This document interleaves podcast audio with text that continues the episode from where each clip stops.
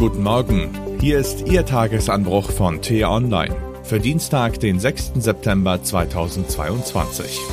Was heute wichtig ist. Vernunft siegt über Ideologie.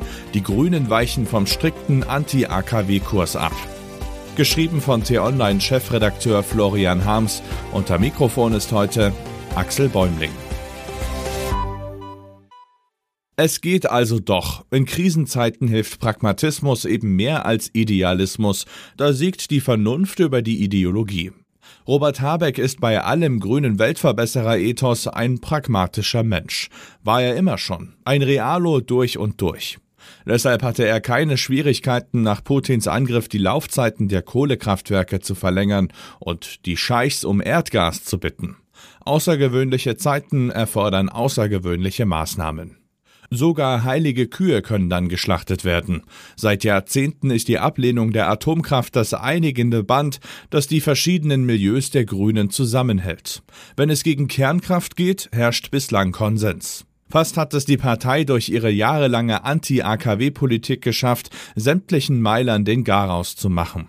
Ende dieses Jahres sollen die letzten drei vom Netz gehen. Eigentlich.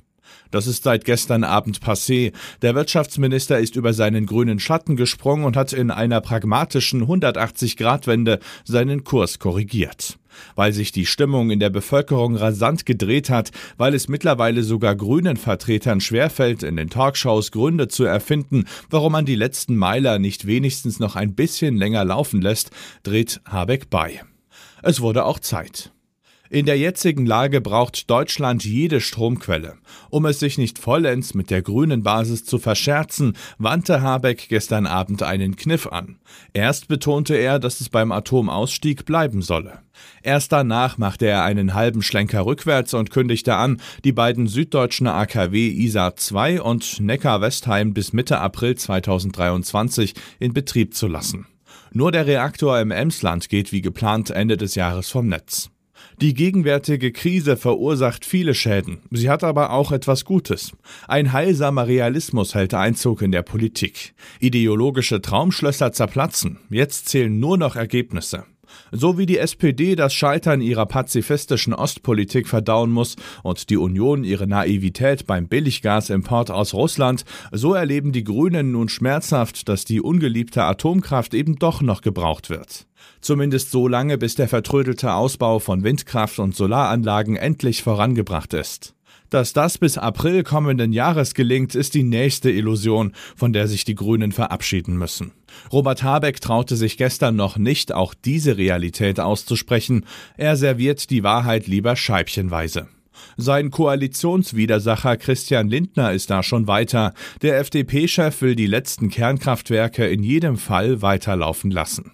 Wer wollte da widersprechen? Falls sich der Gasmangel im Winter verschärft und die Strompreise weiter irrlichtern, wird im Frühjahr niemand den Bürgern erklären wollen, dass man trotzdem die letzten AKW ausknipst, weil es die Grünen halt so wollen.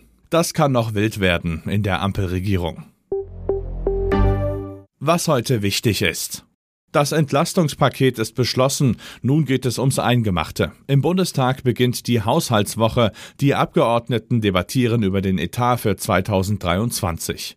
Den Auftakt machen heute das Kanzleramt sowie das Familien-, das Bau-, das Verkehrs- und das Umweltministerium. Vorher hält der israelische Staatspräsident Isaac Herzog eine Rede vor den Abgeordneten. Nach einer Kranzniederlegung mit Bundespräsident Frank-Walter Steinmeier am Denkmal für die ermordeten Juden Europas besuchen die beiden Staatsoberhäupter dann die KZ-Gedenkstätte Bergen-Belsen. Auch Düsseldorf erwartet Besuch.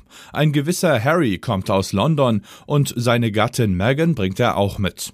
Sie wollen für die paralympischen Wettkämpfe von Kriegsveteranen im kommenden Jahr werben. Apropos London. Dort ernennt die Queen heute Liz Truss zur neuen Premierministerin.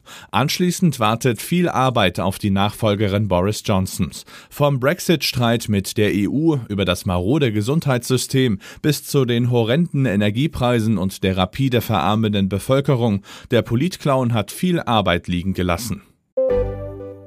Und was ich Ihnen heute insbesondere empfehle, bei uns nachzulesen, Heizen, Essen, Kleider, alles wird immer teurer. Meine Kollegin Jennifer Buchholz hat nützliche Spartipps zusammengetragen.